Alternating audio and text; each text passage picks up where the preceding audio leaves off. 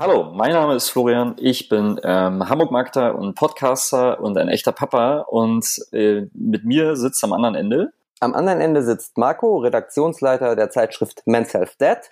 Und gemeinsam sind wir die echten, echten Papas. Echten Papas. Also, man hört, wir beide sind ähm, jeder in seinem Homeoffice, so wie es sich gehört zu Corona-Zeiten. Und deshalb sehen wir uns nicht, sondern hören uns nur und sind nie so ähm, synchron beim Schlachtruf, wie wir es früher einmal waren, als wir ähm, Arm an Arm, Backe an Backe im gleichen Richtig. Studio saßen. Genau. Und Wobei, das letzte Mal saß ich auf der Waschmaschine. Heute sitze ich nicht auf der Waschmaschine. Das ist wo, das Gute. Wo sitzt du heute? Flo? Ich sitze heute äh, äh, wirklich in der Tat ähm, ähm, außerhalb meines Homeoffice, nämlich ähm, im, in einem kleinen Raum im, im, in der Nähe meines Büros. Okay, super. Ich sitze tatsächlich wieder im Kinderzimmer meiner Tochter, weil die heute zum ersten Mal Schule hat. Das heißt, ich habe freie Bahn hier zu Hause. Und gut, und heute sitzen wir nicht nur zu zweit im jeweiligen Homeoffice. Wir haben heute einen Gast und das ist der Sascha Schmidt. Hallo Sascha erstmal. Hallo, moin moin. Hi. Moin moin. Moin moin trifft's ganz gut, weil Sascha ähm, lebt an der Küste in der Nähe von Kiel und er ist, jetzt zähle ich einmal auf, was du alles bist. Ich weiß gar nicht, wie das alles auf eine Visitenkarte passen kann. Also du bist Persönlichkeitscoach, Seminarleiter, Mediator, natürlich Vater von zwei Kindern und Paarberater. Stimmt alles, oder? Sascha, habe ich das, was vergessen? Stimmt alles, hast du nichts vergessen. Super. Super. Und Paarberater, das ist sozusagen auch das Thema unserer heutiger Folge. Also es geht nicht um den Berufs- und Paarberater, sondern es geht um deine Tätigkeit als Paarberater, Sascha. Und zwar hast du interessanterweise auch ein Buch geschrieben und hast auch eine gleichnamige Website, die da lautet Wieder Paar sein. Genau. Und ähm, darüber wollen wir mit dir sprechen, weil deine Klienten tatsächlich ähm, in erster Linie, glaube ich, wirklich Eltern sind. Also Paare, ja, aber Paare mit Kindern, da gibt es sicher einen Unterschied zu Paaren ohne Kindern, aber du hast dich auf Paare mit Kindern konzentriert. Und ähm, die, dieses Wort wieder in dem Titel Wieder Paar sein impliziert ja im Grunde, dass man es irgendwann nicht mehr ist, nicht mehr Paar. Und ähm, das ist im Grunde auch schon meine erste Frage heute. Ich finde, das klingt so ein bisschen paradox. Ähm, wie kommt es eigentlich, dass man plötzlich als Eltern nicht mehr Paar ist? Ja, man ist ja eigentlich noch ein Paar, man ist halt ein Elternpaar. Und die Frage ist halt, ob man noch ein Mann-Frau oder Frau-Mann-Paar bleibt. Und das war auch so die Hintergedanke. Also ähm, kurz zu meiner eigenen Geschichte. Ich bin selbst Trennungskind äh, und bin selber aber auch jetzt geschieden als Vater, habe zwei Töchter, 14, 16 Jahre, die leben bei meiner Ex-Frau in München. Ich lebe jetzt in meiner Heimat Schleswig-Holstein.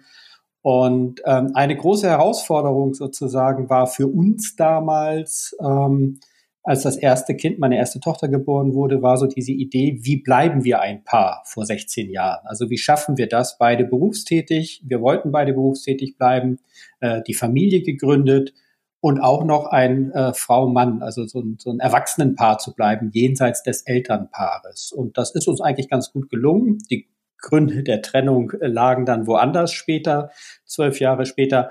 Aber ähm, das ist so der Hintergedanke von wieder Paar sein, äh, dass ich das sehr häufig bei Paaren in meiner Beratung auch erlebe, die sagen, wir sind ein gutes Team, wir haben eine Familie gegründet, wir haben vielleicht eine Wohnung, einen Restbauernhof, ein Haus, äh, was auch immer gemietet oder gekauft. Ähm, wir bekommen den Alltag sehr gut hin, aber die Liebe ist weg.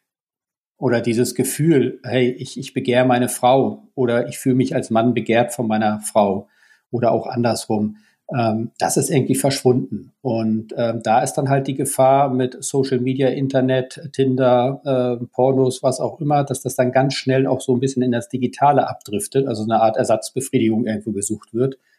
Und ähm, das war so der Anlass für diesen Gedankengang, das Buch wieder Paar sein zu nennen und auch die Website und mein Paar Beratungsangebot sozusagen. Also dieser Hintergedanke, wie schaffen wir das? Spätestens nach 24 Monaten nach der Geburt des Kindes wieder auch Mann und Frau zu sein und nicht nur Mama und Papa und vielleicht in der beruflichen Rolle. Okay, du ähm, hast ja schon gesagt, so irgendwann fällt die Liebe weg. Das ist ja immer so ein Zweierding und ähm, manchmal ist es ja bei den Partnern auch unterschiedlich ähm, ausgeprägt. Also der eine empfindet vielleicht noch viel mehr als der andere und man weiß es nicht. Also deshalb so meine Frage, also du hast ja gesagt schon mal, das finde ich ganz interessant, nach 24 Monaten sollte man, also nach den ersten 24 Monaten, nachdem man ein Kind bekommen hat, sollte man seine Partnerschaft vielleicht nochmal auf den Prüfstand stellen. Ähm, was muss ich denn da prüfen? Oder anders gefragt, woran erkenne ich denn, dass ich meine Partnerschaft, also meine Partnerin, aus den Augen verloren habe? Ich nehme immer gern das Bild. Stell dir vor, du hast einen wunderschönen Oldtimer. Das heißt nicht, dass die Partnerschaft ein Oldtimer ist, aber du hast ein richtig schönes Auto, ja. Und jetzt weißt du, okay, dieses Auto muss ich jetzt erstmal wegschließen für ein Jahr oder für zwei Jahre, aus welchem Grund auch immer. Und dann stelle ich es in die Garage. Und dann ist halt die Frage, komme ich nach zwölf oder 24 Monaten in die Garage und versuche das Auto wieder zu starten? Dann muss ich höchstwahrscheinlich den ADAC holen, der mir Starthilfe gibt mit der Batterie. Und wenn ich Pech habe, ist noch gerostet und dann ist irgendwo die Luft raus und vielleicht leckt auch Öl. Oder habe ich in diesen 12 bis 24 Monaten, wo das Auto in der Garage steht, immer mal wieder hingeguckt und geguckt, okay, Achtung, ähm, hier schmiere ich mal ein bisschen, ah, hier fülle ich mal ein bisschen Öl nach, hier ähm, muss ich die Luft ein bisschen erneuern. Ich mache das Auto mal kurz an, mach's wieder aus, aber dadurch ist es mal gestartet, mal durchgepustet, so als Bild. Und genau das äh, bezieht sich auch auf die Partnerschaft. Also ähm, die, die Frage ist ja, verliere ich sozusagen die Partnerschaft schleichend, unbewusst und bekomme das gar nicht mit. Das erlebe ich sehr häufig bei den Paaren, die bei mir in der Beratung sind, die dann auch überlegen, ja, wann ging das denn eigentlich los? Und das sind dann auch Paare, wo die Kinder in der Pubertät sind, die auch sagen, ja, wenn wir mal ganz ehrlich sind oder zurück überlegen, eigentlich mit der Geburt zum Beispiel des zweiten Kindes oder des dritten Kindes oder halt nur des ersten Kindes. Also häufig wird die Geburt so als Anlass genommen, da gab es irgendeinen Knick in der Partnerschaft danach. Der ja, ja. Ich muss einmal kurz nachfragen, Entschuldigung. Also, äh, habe ich es richtig verstanden? Du vergleichst die Partnerin mit einem Oldtimer? die Partnerschaft, nicht die Frau. ah, okay, gut. Also im Grunde muss man sagen, hat man, hat man zwei Oldtimer stehen, ja, oder? Also, hast, also wenn du so willst, hast du zwei. Also nicht, dass du jetzt deiner Frau sagst, ich schließe dich in die Garage. Nein. okay, dann muss ich nur einmal kurz nachhaken, Flo. Du hattest aber auch eine Frage, oder? Ja, wenn, wenn, äh, wenn, wenn Sascha gerade äh, fertig ist mit der Analogie des äh, Oldtimers. Ich bin fertig. Also, ähm, ja, weil ähm, finde das ganz spannend, weil da passiert ja innerhalb einer äh, Partnerschaft ganz viel, wie du gerade schon auch erklärt hast. Und, und ähm, äh, Kinder werden geboren und alles. Und du ist ja, äh, lernt man ja durch Kinder, dass das ganze Leben ja immer ganz viele Phasen hat. Und ähm, wann, wann ist denn, wann, wann, welche Phase ist so die, die am gefährlichsten oder wann ist die Gefahr am größten, dass man sich als Paar ähm, vergisst? Oder gibt es, muss ich in bestimmten Lebensabschnitten besonders auf der Hut sein? Also ich glaube, gerade die, ähm, die Familiengründung ist so ein, ein Bereich, wo ich das erlebe, dass Paare sich vergessen oder beziehungsweise sagen wir mal so, die Partnerschaft aus dem Fokus gerät im Sinne von, hey, du bist doch die Frau, du bist doch der Mann, mit dem ich dieses ganze Abenteuer gerade stemme. Ähm, dass wir die Basis sind, ist doch selbstverständlich. Und dann vergisst man sich aber, um dieses Selbstverständliche zu kümmern, sondern man kümmert sich ganz natürlich erstmal um die Grundbedürfnisse des Babys und Kleinkindes, was ja den Alltag, den Schlafrhythmus alles bestimmt. Dann mhm. kümmert man sich eventuell auch noch um seinen Job, damit man sozusagen die Familie ernähren kann, sowohl als Mann als auch als Frau. Vielleicht kümmert man sich auch noch um ja, den, den Hausbau oder das gekaufte Reihenhaus oder die Stadtwohnung, wo auch immer und hat halt ganz viele Themen sozusagen auf dem Schirm und denkt sich immer, die Partnerschaft ist doch die Basis. Die trägt das doch, weil sonst würden wir das ja alles gar nicht machen. Und vergisst aber, sich um diese Partnerschaft, um diese Basis zu kümmern. Und ähm, das ist, erlebe ich halt, wie gesagt, mit der Familiengründung. Äh, einen zweiten Bruch, den ich häufig erlebe, ist dann auch zur Zeiten der Pubertät. Also wenn einfach die Familien feststellen, die Kinder gehen aus dem Haus, sie grenzen sich ab, ich bin als Mama oder Papa gar nicht mehr so gefragt. Und ähm, wenn ich halt nicht vorher es geschafft habe, mich auch von meinem Kind zu lösen und vorher schon meinem Kind immer mehr sozusagen in den in sein eigenes Leben begleitet habe, sondern immer davon ausgegangen bin, dass ich ein ganz wichtiger Bestandteil im Leben meines Kindes bin und bleibe, dann geht das Kind plötzlich weg in der Pubertät, zumindest verbal. Die Zimmertür ist zu, äh, Social Media Freunde sind wichtiger als ich. Ja, Kenne ich. Und dann ist auch manchmal so der verwunderte Blick, aha, da ist ja meine Frau oder meine Partnerin oder andersrum, äh, wer bist du eigentlich? Und äh, was haben wir eigentlich noch so an gemeinsamen Themen, ja, die uns ein bisschen verbinden? Und dann gibt es noch einen dritten Sollbruch. Ähm, das ist dann häufig, wenn die Kinder aus dem Haus gehen. Das erlebe ich zum Beispiel bei Paaren, die äh, 20 Jahre zusammen sind, gemeinsam Kinder hatten in dem Sinne und jetzt sagen, jetzt sind die Kinder aus dem Haus, wir sind irgendwie 50, 55, vielleicht auch 60, die Kinder sind aus dem Haus. Ja, und nun? Was, was machen wir denn jetzt? Ich muss noch einmal ganz kurz zu Phase 1 zurück. Ja. Ne? Du hast ja gerade schon gesagt, so nach 24 Monaten, also wenn das Kind zwei Jahre ist, begründet sich diese Zahl irgendwie? Wie, wie erklärst du das, dass man spätestens nach 24 Monaten da so ein Resümee ziehen sollte? Da habe ich so einen kleinen Liebespuffer eingebaut. Also man kann es auch schon früher ziehen, dieses Resümee. Ja, also es gibt halt Leute, die ungern loslassen und sagen, mein Kind ist das Wichtigste auf der Welt. Und ich glaube, das ist auch wichtig im Moment der Geburt, auch gerade von der Mutter heraus ähm, gesehen. Ich habe dieses Kind geboren, ich habe mein Leben potenziell riskiert, äh, jetzt bei uns in der Gesellschaft nicht, in anderen schon, wo die Medizin noch nicht so top ist. Ähm, ich habe dieses Kind mein, das Leben mitgeschenkt und jetzt ist das Kind auf mich angewiesen. Ich habe die Muttermilch, äh, die Nahrung. Ähm, der Papa gibt drumherum ein bisschen den Schutz, kümmert sich.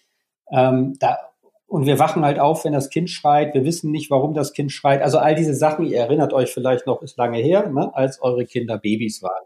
Ja, bei Flo ja gar nicht so lange. So. Dein Sohn ist gerade vier geworden, oder? Das ja, ist noch relativ genau, frisch. Genau. Meine Kinder sind ja schon elf und vierzehn in der Tat. 14, äh, ja. Ich muss schon etwas überlegen. Aber du bist sozusagen, das Kind ist ganz klar, diktiert sozusagen das Leben der mhm. Eltern. Und das ist ja auch ganz natürlich, dass äh, die Mutter den Mutterinstinkt hat, der Vater den Vaterinstinkt hat und man sich darum dreht. Aber ab dem Moment, wo das Kind immer mehr in die Selbstständigkeit geht, sich artikulieren kann, auch in diese Autonomiephase kommt, also sein eigenes Ich entwickelt, wird immer gerne Trotzphase genannt, aber da werden ja nur die Eltern trotzig, nicht das Kind. Das Kind entwickelt ja seinen Willen. Ja? Ich will was. Ich kann auch ohne Mama leben. Wie toll ist das denn? Ich kann ohne Papa leben. Wie toll ist das denn? Und da sage ich auch fünfmal am Tag, dass ich dich nicht mehr brauche. Ich mache das selbst. Ja, das ist also eine Autonomie bestreben. Ja, mein Sohn fängt jetzt schon an. Ja, genau. Und spätestens ab dem Moment, das geht ja eigentlich so mit eineinhalb Jahren, sagt man häufig, geht's dann los bis äh, drei, vier Jahre und dann geht ja das Kita-Kind in Anführungsstrichen so, wenn man das ein bisschen klassifiziert los. Ähm, und spätestens in der Phase sollte man, das ist mein Tipp, sich äh, wieder seinem Partner auch mal zuwenden. Das heißt jetzt nicht, mhm. dass das Kind hinten runterfällt, sondern es das heißt nur, einfach mal zu sagen, hey, da bist du ja meine wunderschöne Frau. Was für ein tolles Abenteuer, was wir hier haben. Ne? Ein Jahr lang nicht geschlafen. Ja. Äh, wie geht's dir eigentlich mit dem Abenteuer? Ähm, so, also einfach so eine Art Positionswechsel, Haltungswechsel, wieder als Mann die Frau wahrnehmen und auch als Frau den Mann wahrnehmen und sich natürlich auch so wahrnehmen lassen. Und dann sind wir schon in den Konfliktfeldern. Ne? Wenn zum Beispiel die Frau sagt, ich bin jetzt nur noch Mutter, da gehe ich total drin auf, ähm, was willst du eigentlich? Sei Vater, aber bitte mehr nicht.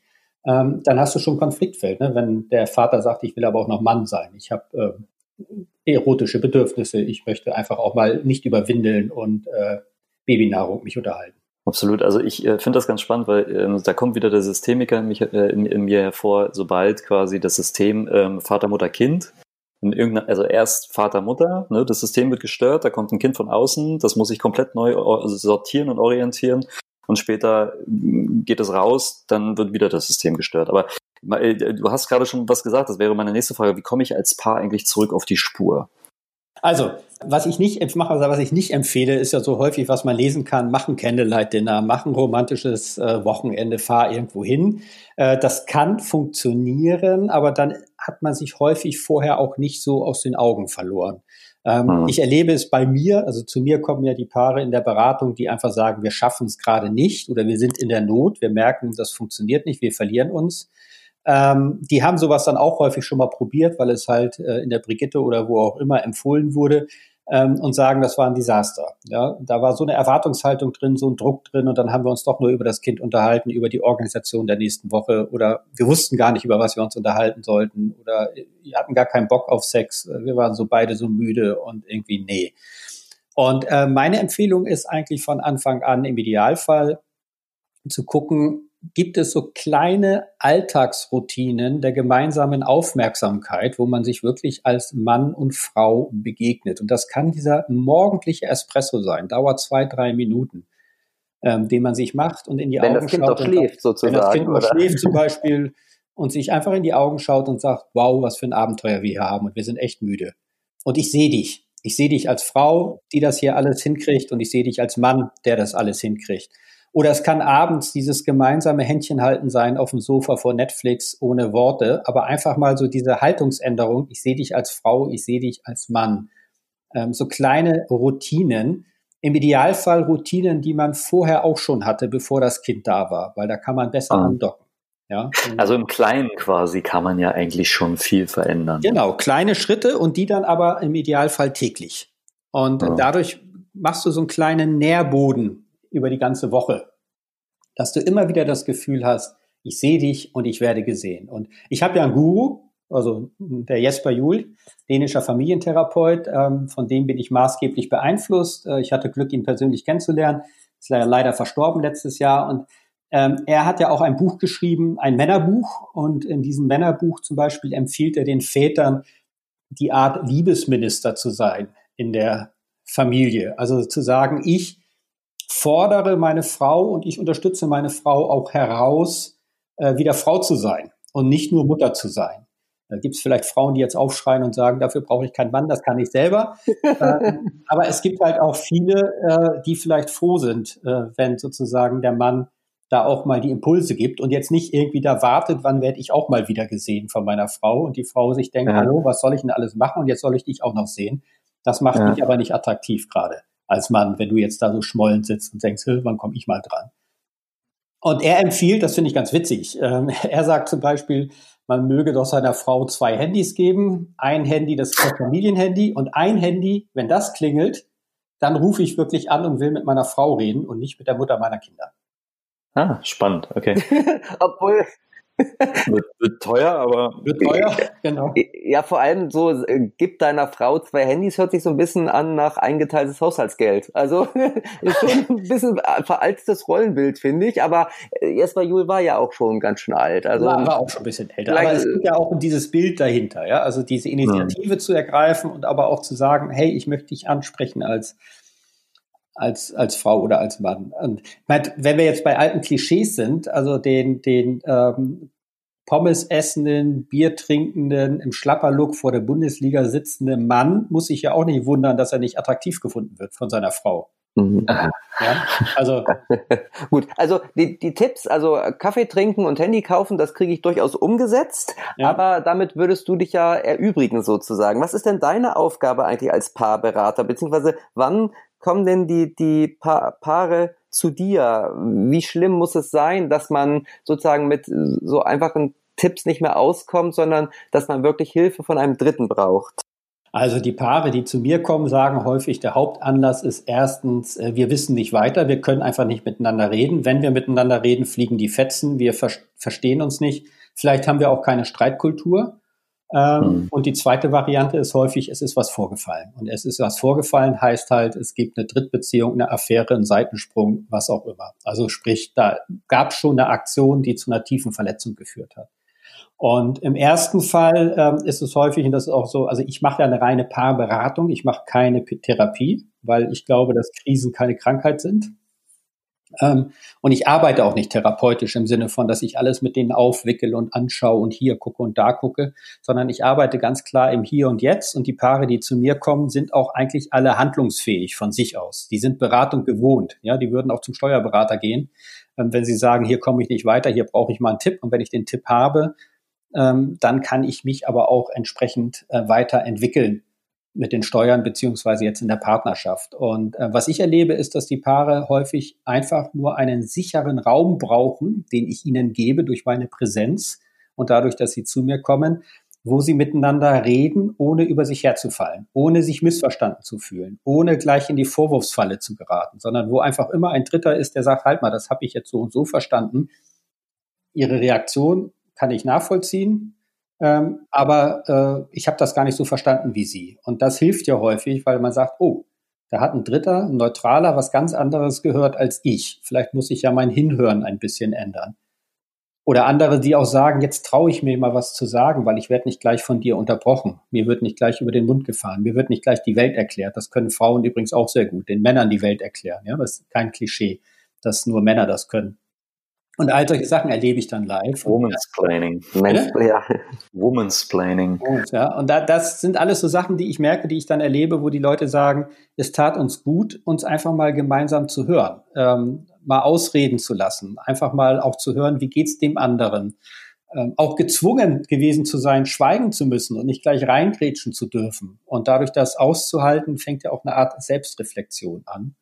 Ähm, das ist so der, der Hauptteil der Leute, die zu mir kommen. Und da, wo halt eine Verletzung stattgefunden hat mit einer Affäre etc., ist es halt ein bisschen intensiver, auch dieses Zuhören, weil häufig der, der betrogen hat, nicht unbedingt bereit ist, den Schmerz des anderen, der betrogen wurde, so richtig wahrzunehmen. Hm. Das ist jetzt aber nicht nur eine Sitzung, von der wir sprechen, sondern die Paare kommen öfter zu dir, oder? Also die Paare kommen bei, zu mir ungefähr ein bis fünfmal.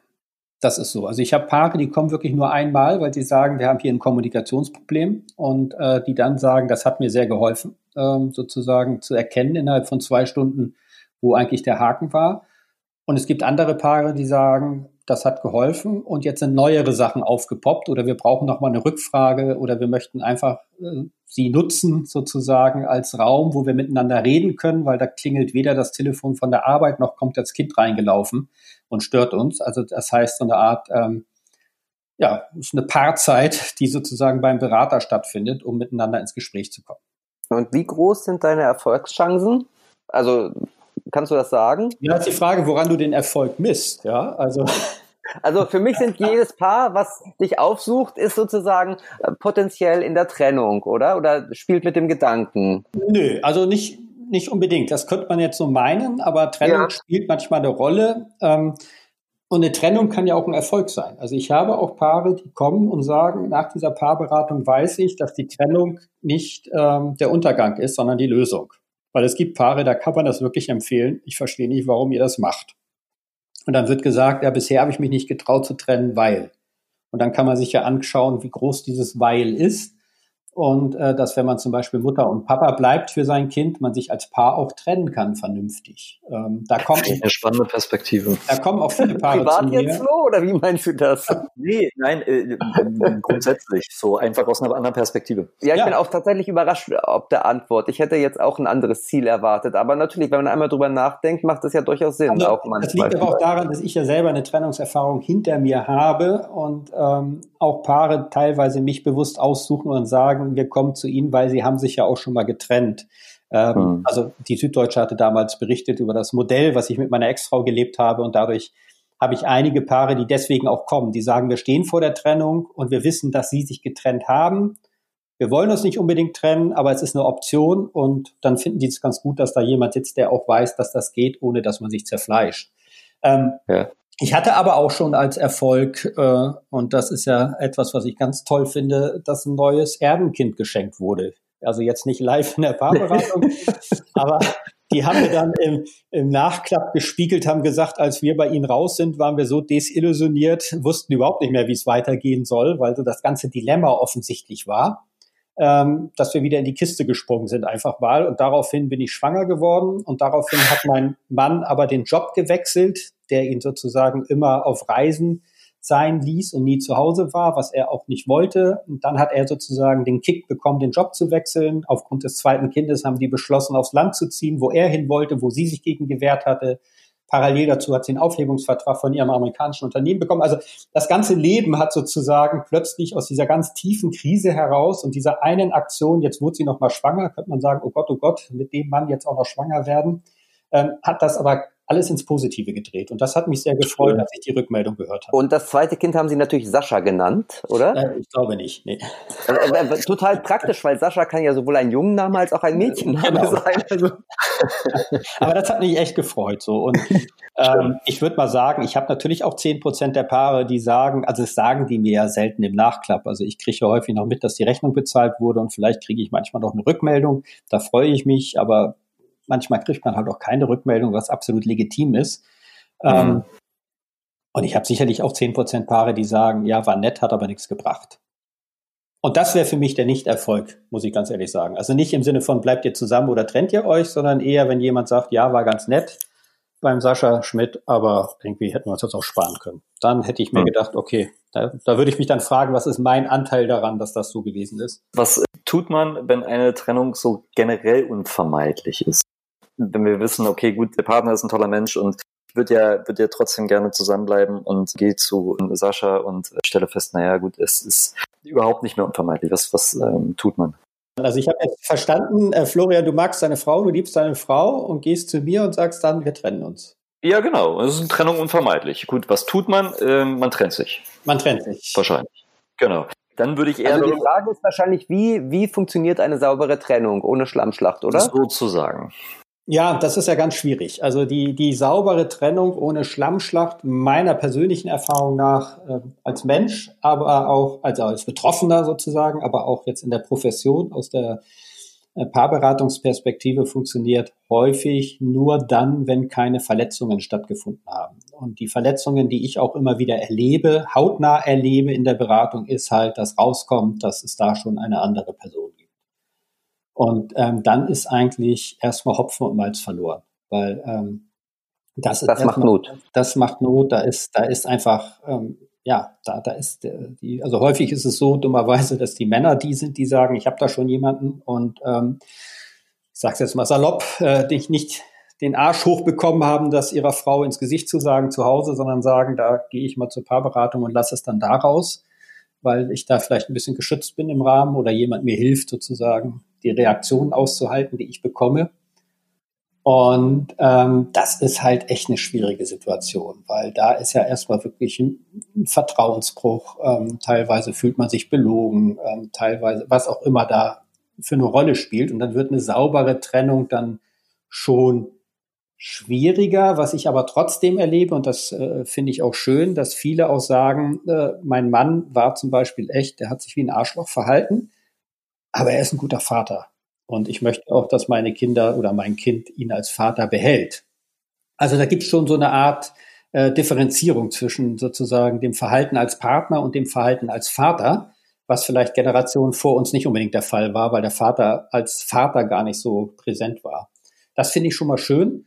Ähm, aber da wird schwierig. Und die Paare, wo es gelingt mit der Trennung, ähm, das sind häufig Paare, wo halt keine Verletzung da war, zumindest jetzt keine gravierende, wo man einfach sagt, hey, ich, ich möchte so nicht mit dir leben, dein Lebensstil, keine Ahnung, zu viel Alkohol, zu viel Party und ich möchte mehr Ruhe haben oder ähm, du willst hier leben, ich will im Süden leben. Also wo es einfach so Lebensentwürfe gibt, die aufeinander prallen oder wo man auch feststellt, äh, mir fehlt etwas Substanzielles, was ich nicht mehr bekomme. Äh, Sexualität spielt da häufig auch eine Rolle oder beziehungsweise häufig eher die fehlende Sexualität, dass Leute sagen, tolle Frau, toller Mann, toller Partner, aber da fehlt etwas Wesentliches. Offene Beziehung können wir uns nicht vorstellen. Ich kann und ertrage das nicht mehr. Ich, so, und dann kommt es halt zur Trennung oder zu dem Bruch. Das bringt mich zu der Frage, so deine, deine Top drei der, der Tipps, äh, damit es gar nicht erst so weit kommt, zu dir zu kommen. Hm. Ja, vielleicht auch gerade so, ähm, wenn man noch sehr frisch ein Kind hat, oder? Also viele unserer Hörer tatsächlich äh, haben jetzt erst ein Kind bekommen oder äh, kriegen, erwarten erst ihr erstes Kind. Mhm. Und da muss man ja wirklich unterscheiden zwischen Paar vor dem Kind und Paar nach dem Kind. Und vielleicht hast du tatsächlich ja ein paar Tipps, ähm, die man sozusagen aus dem Kreißsaal mitnehmen kann, um die ersten 24 Monate, von denen wir vorhin sprachen, so gut auch als Paar zu, zu schaffen. Ja, also äh, vom Paar zur Familie ist ja das Thema eigentlich. Ähm, und der erste Tipp bezieht sich auf die, die sozusagen noch kein Kind haben, wo das Kind jetzt ähm, geplant ist oder auf dem Weg ist oder vielleicht morgen ansteht im Kreissaal, ähm, sich wirklich in die Augen zu schauen als Mann und Frau und sich zu sagen, hör zu, wir haben vieles geplant gerade, wir haben geplant, wie wir das machen wollen, wer geht in Elternzeit, ähm, wie machen wir das mit dem Kind, äh, wo wollen wir leben wie kriegen wir das Ganze gemanagt? Lass uns nicht als Paar aus den Augen verlieren. Lass uns das wirklich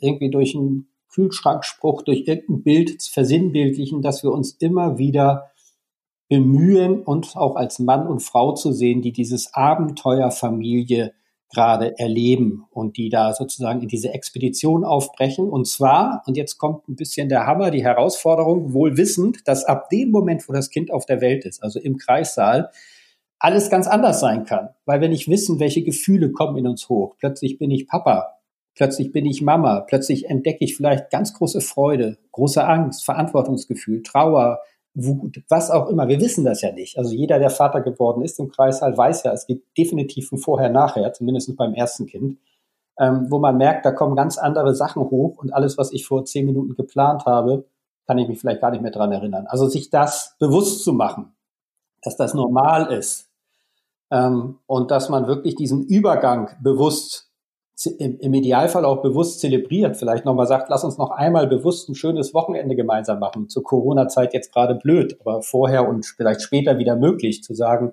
lass uns nochmal ein schönes Paarwochenende machen mit dem, was wir lieben. Nochmal schön essen gehen, wie auch immer. Und dann, wenn das Kind da ist, dann, wie gesagt, mit so kleinen Eyecatchern, die mich äh, in der Wohnung, im Haus immer wieder dran erinnern, wir sind hier das Paar, das das Abenteuer erlebt. Und wir haben dieses wunderbare Geschenk, das kleine Kind hier und es ist in unserer Verantwortung und wir lieben es und gleichzeitig bleiben wir aber Mann und Frau wohl wissend, dass gewisse Sachen wie Sexualität, wie Aufmerksamkeit etc. gerade und jetzt ganz wichtig pausieren. Pausieren beinhaltet ja immer, es kommt auch wieder irgendwann mal in Schwung und pausieren heißt ja nicht, es ist jetzt ausgesetzt oder wir wissen gar nicht wie und wann.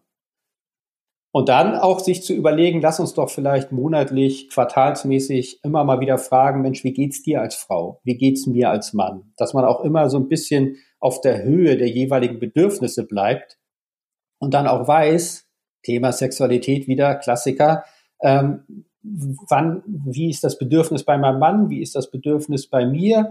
Ähm, aha, wir haben hier unterschiedliche Bedürfnisse und ähm, wie können wir uns da wieder annähern, damit keiner das Gefühl hat, ähm, vielleicht etwas machen zu müssen, worauf er keinen Bock hat, oder der andere nicht das Gefühl hat, auf was zu verzichten, worauf er nicht gerne verzichten möchte. Und wenn das noch so weitergeht, irgendwann ähm, ja eine Frustpotenzial sozusagen entsteht.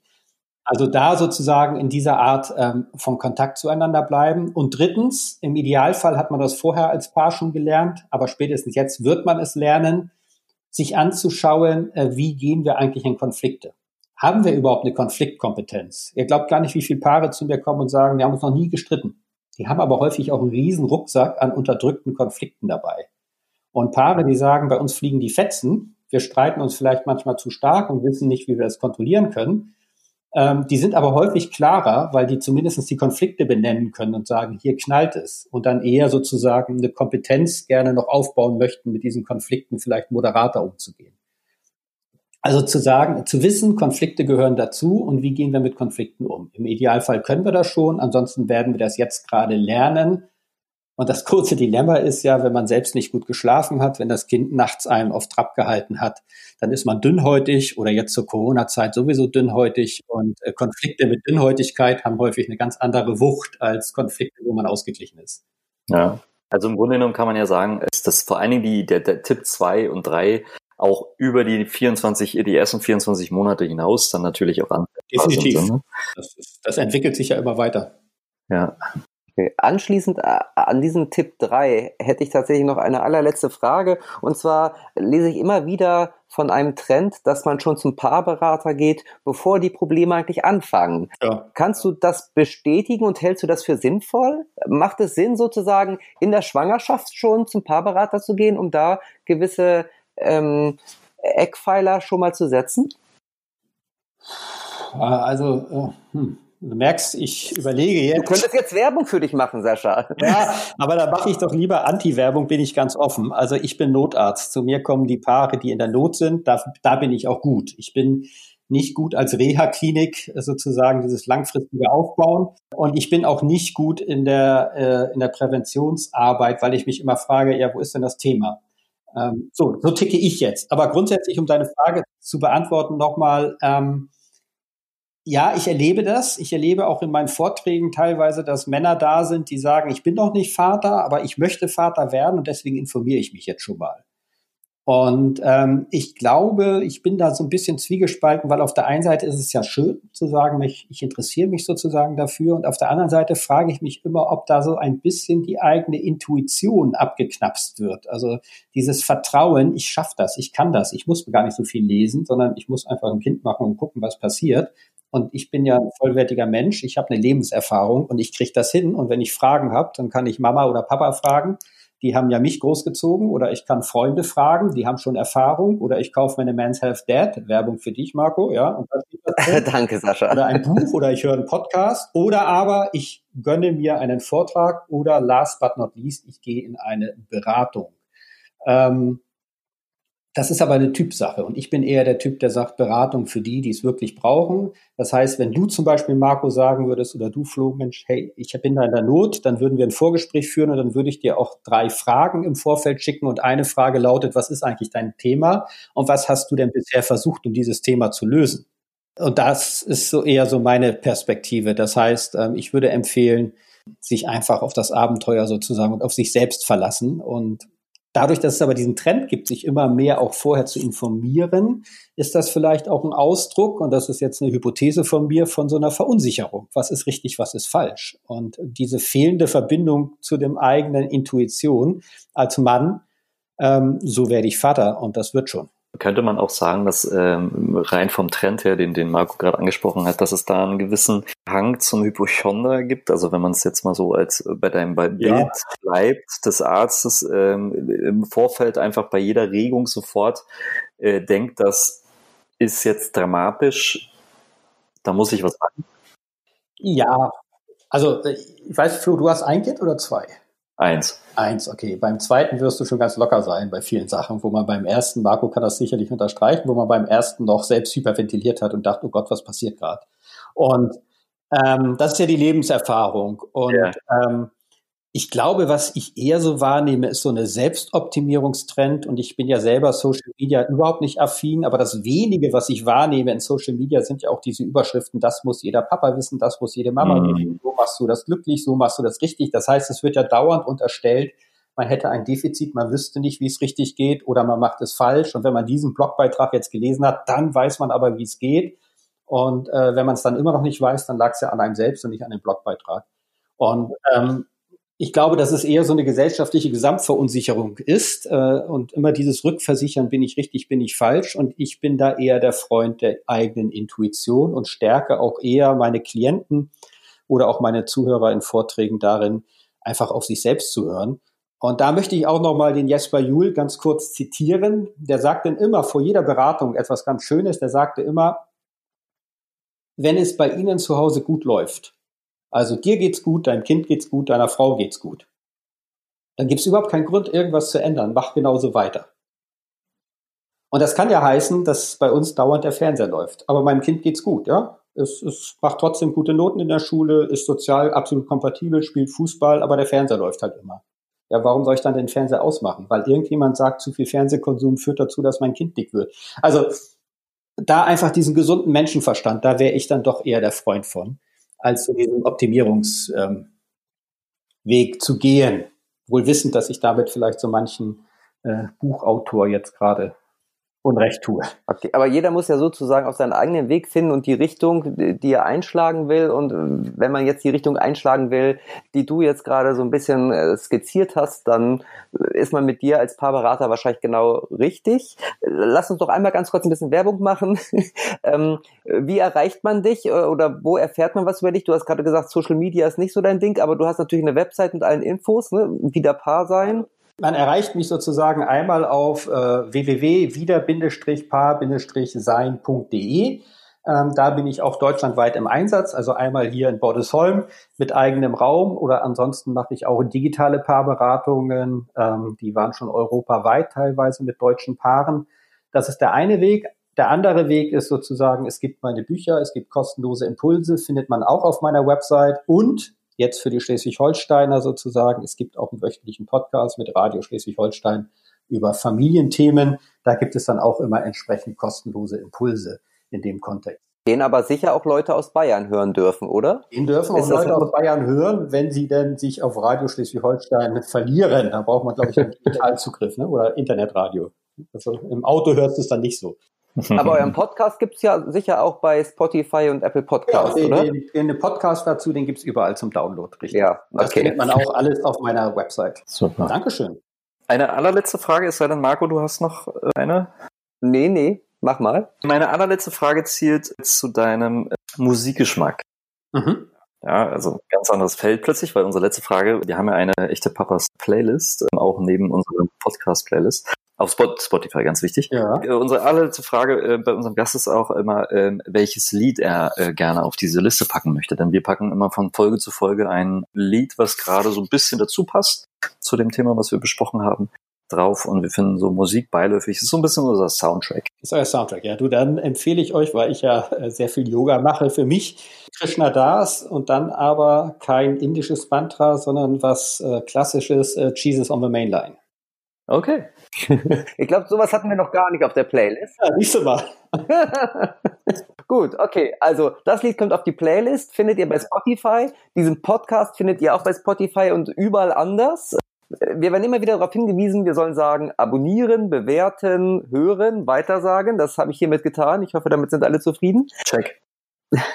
wir hoffen einfach, dass ihr äh, Spaß hattet heute und ähm, auch viel mitgenommen habt. Also ich persönlich habe einfach sehr viel mitgenommen. Vielen Dank nochmal an dieser Stelle an Sascha. Mhm. Ähm, Vielen Dank. Hat Spaß gemacht. Können wir gleich zurückgeben, oder Flo? Ja, auf jeden Fall. Und es gibt ja immer Redebedarf, also insofern. Genau, also ich werde auf jeden Fall meiner Frau jetzt noch mein zweites Handy kaufen. Das habe ich heute mitgenommen. Und ähm, ja, ansonsten ähm, dich, Sascha, äh, hören wir dann, wenn wir wollen, in deinem Schleswig-Holstein-Podcast. Und jeder, der uns hören will, hört uns dann wieder in 14 Tagen, oder? So ist doch Richtig. der Deal, Flo, ne? Genau. Gut, okay. In diesem Sinne. In diesem Sinne. Einen schönen Abend, äh, Tag. Äh. oder so. Bis Oder bald, so. wir hören uns, wir freuen uns schon. Ne? Bis dann. Tschüss. Tschüss. Ciao.